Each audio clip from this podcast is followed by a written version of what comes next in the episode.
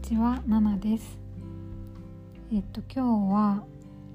えっと先日 YouTube 用に質問をインスタライブで募集したんですけど、その中でいただいたものから一つテーマでテーマ絞ってお答えしたいお話ししたいなと思っています。えっといただいた質問があの来月東京に行くけどおすすめの場所エリアはありますか？っていうことでした。で、えーすごいエリアって言われると難しくてこう悩んだんですけど私があの東京に行くけどおすすめありますかって言った時に一番におすすめしてるところがあるエリアが一つとあとは最近もう美味しくて感動したところがお店があるエリアの2つを紹介したいなと思ってます。なんか表参道とかなんだろう代官山とかもザあるあるみたいなとエリアではないので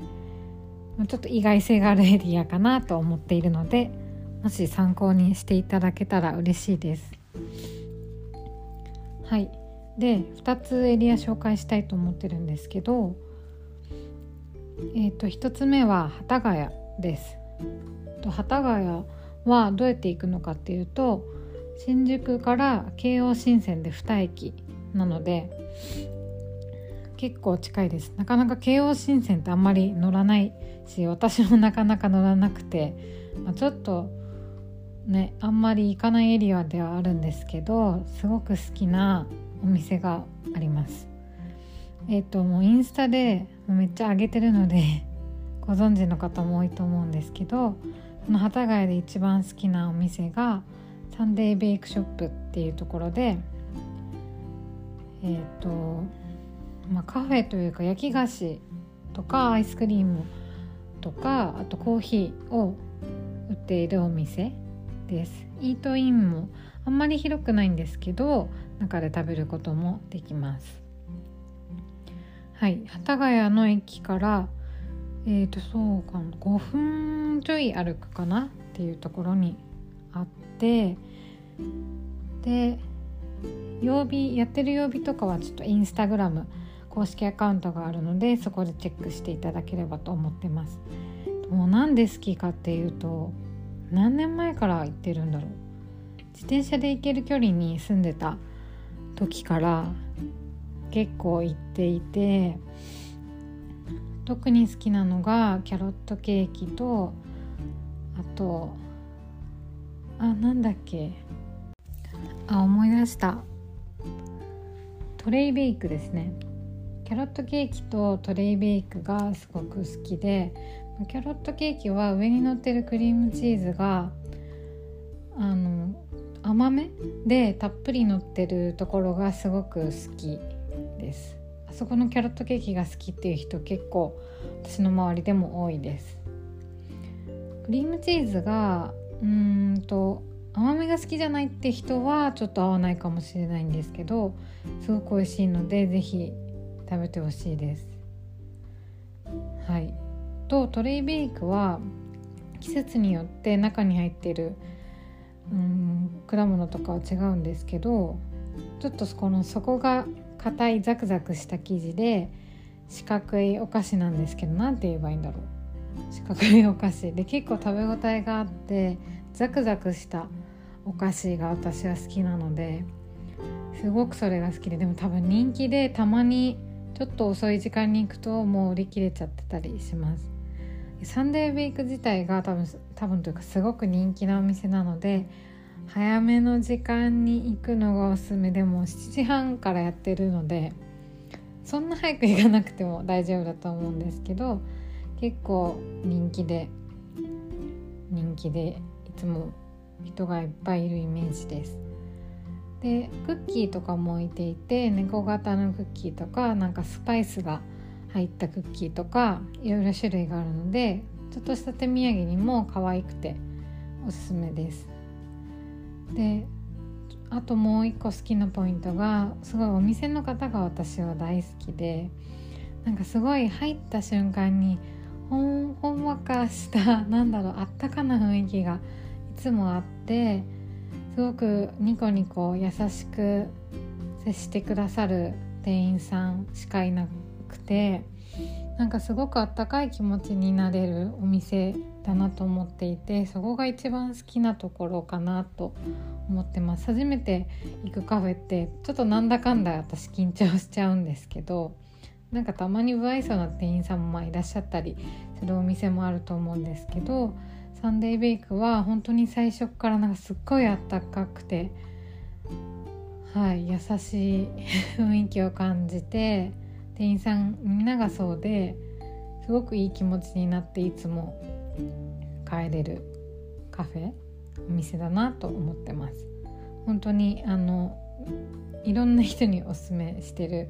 くらい大好きなお店です。是非行ってみてほしいです。で幡ヶ谷はもう本当に他にもいろいろお店があって例えば、まあ、パドラーズコーヒーとかおしゃれなカフェなんですけどとかあとはチーズケーキが美味しいイコールとかそれもサンデーベイクとはちょっと離れるんですけど幡ヶ谷駅から歩全然歩けるところにあるのでそこら辺もおすすめだしもう一つ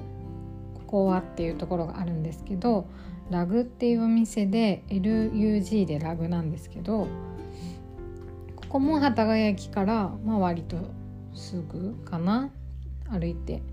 行ける範囲内の。ここは何だろうレストラン？ビストロじゃない。レストランなんですけど朝も結構早い時間からやっててで朝ごはんも食べれるしランチも食べれるし夜夜も結構遅くまでやっててで私は朝も行ったことあるけど夜何度か行っていました。ワインがすごく美味しいしワインに詳しい店員さんがいらっしゃってすごく優しく教えてくれるし何といってもお料理が美味しいけどなんかすごく高くはなくてこう気軽に入りやすいお店であのすごく好きでよく行ってました。そこも店員さんがすごくあったかくてお気に入りのお店です。ワイン好きな方とかあとブラータの料理が美味しいので是非食べてみてほしいです。なんかカジュアルにワインと料理を楽しめるお店ですごく気に入ってます。はい。幡ヶ谷は他にもいろいろあるのではい。是非行ってみてほしい街です。本当は住みたいぐらい なんですけど、うん、住みたくて物件を探したこともありました。それぐらい好きな街です。はい。では、えーと、2つ目のエリアなんですけど2つ目は代々木です。代々木もあのさっきの幡ヶ谷と同じく新宿から一駅っていう、まあ、新宿起点ですごく近いエリアでもう新宿から歩けるレベルなんですけど、まあ、山手線で代々木に行きに行ってもらえればと思います。でここで紹介したいお店2つあるんですけど、まあ、最近インスタにもすでに上げているお店ではあるんですが本当に美味しかったのでちょっとここでもお話ししたいなと思っています。1つ目がトラットリアタンタボッカっていうイタリアンのお店でえーと、私はランチにパスタを食べに行きました。なんか最近テレビにも出たみたいでえっ、ー、とランチのランチはコースじゃないと予約ができないんですけど、えーと、私は普通に予約せずに平日に行きました。えっ、ー、とパスタがもちもちですっごく美味しいので本当にもう本当に美味しかった。ですけどパスタランチについてくるあのパンと燻製のバターがあるんですけどそれがもうめちゃくちゃ美味しくてパンがおかわり自由だったのでもう何個でもた燻製バターをつけて食べたいって思うほどその燻製バターがめちゃくちゃ美味しいのではい是非食べてほしいです。夜も出るのがちょっと夜はわからないんですけど夜もあのすごく美味しそうでした。行ってみたいワインとか美味しそうなワインと一緒に楽しむのもすごい良さそうだなと思ったお店です。パスタもすごい美味しいです。でもパンと燻製バターがめちゃくちゃ美味しかったのでもうずっと何度も思い出してるぐらい食べたいなって思うぐらい美味しかったですね。そう。はい。それイタリアンのお店が1つ目でで最後に2つ目紹介するのが、えっと、レティエっていうソフトクリームのお店。で代々木駅からだとちょっと歩くんですけど、まあ、千駄ヶ谷方面に行くところにあるお店ですごい外装が水色でなんか急にすごい可愛いお店があるなっていう感じなんですけど中はカウンターが8席ぐらいでそんなに広くないんですけどソフトクリームがメインで、えーとまあ、ちょっと焼き菓子みたいのも置いてあったと思います。で本当にもうあの牧場のミルクを使っているので本当に普通のソフトクリームがめちゃくちゃ美味しくてなんかさっぱりしていて食べやすいんですけどなんか濃厚というかうんすごい美味しいです。で普通のソフトクリームは、まあ、400いくらとかなんですけどなんかトッピングが結構乗ってるソフトクリームがすごい種類があって結構1,000円ぐらいしちゃうソフトクリームもあって最初はびっくりしたんですけどちょっとあんまり1,000円ぐらいするソフトクリームを私食べたことがなかったので。でもすごい感動したのがこの前食べたモンブランのソフトクリームです。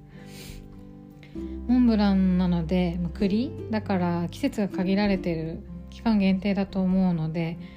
あのちょっとインスタグラムとかチェックしてもし行けたら是非それを食べてほしいんですけどあの上にマロンクリームとか、まあ、あと栗とカシスのお菓子が乗っててでもそれで十分映えだしもうその上が美味しいですけどその上食べちゃったらあとはソフトクリームだけなのかなと思いきや食べ進めていったらあのまた栗が出てきてでマロンクリームも出てきてカシスのお菓子も出てきてえ途中でまた登場してくれるんだと思ってなんかあんまりないじゃないですか。もうあとは全部なんだろう普通のソフトクリームだよっていうソフトクリームしか出会ったことなかったので途中でなんだろう具材が出てきて楽しませてくれるソフトクリームが初めてではすごいと思ってしかも最後の本当にもうコーンあとちょコーンの先っぽの方にも栗が入ってて本当に感動しました。最後までマロンモンブラン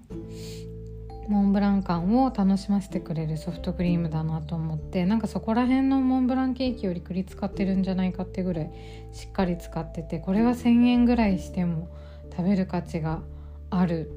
なっていう本当に感動しました。でソフトクリーム自体もそのミルク感がめちゃくちゃあって美味しいし本当になんか多幸感あふれる最高のソフトクリームだなと思って本当に感動しました。そこも最近テレビに出て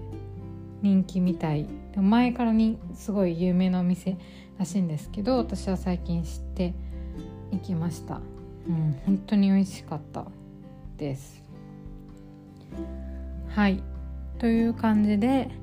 えっ、と1つ目は幡ヶ谷。2つ目は代々木エリアの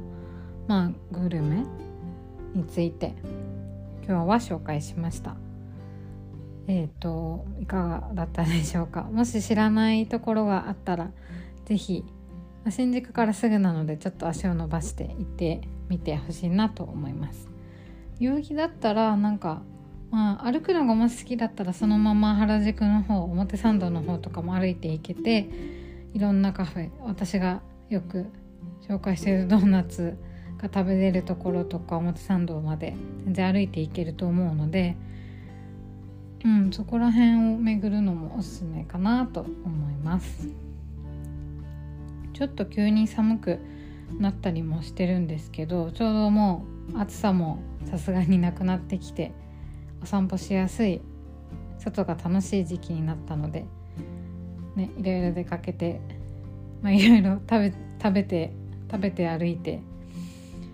ね楽しめる時期なだなと思っています。はい。そんな感じで今日は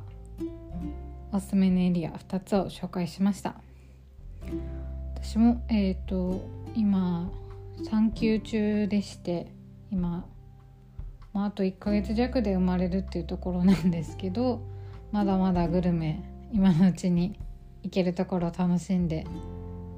お休みも満喫したいなと思っています。はい。それではまたこんな感じでお話していきたいと思っているのでよろしくお願いしますでは今日も最後まで聞いてくださりありがとうございました。ナナでした。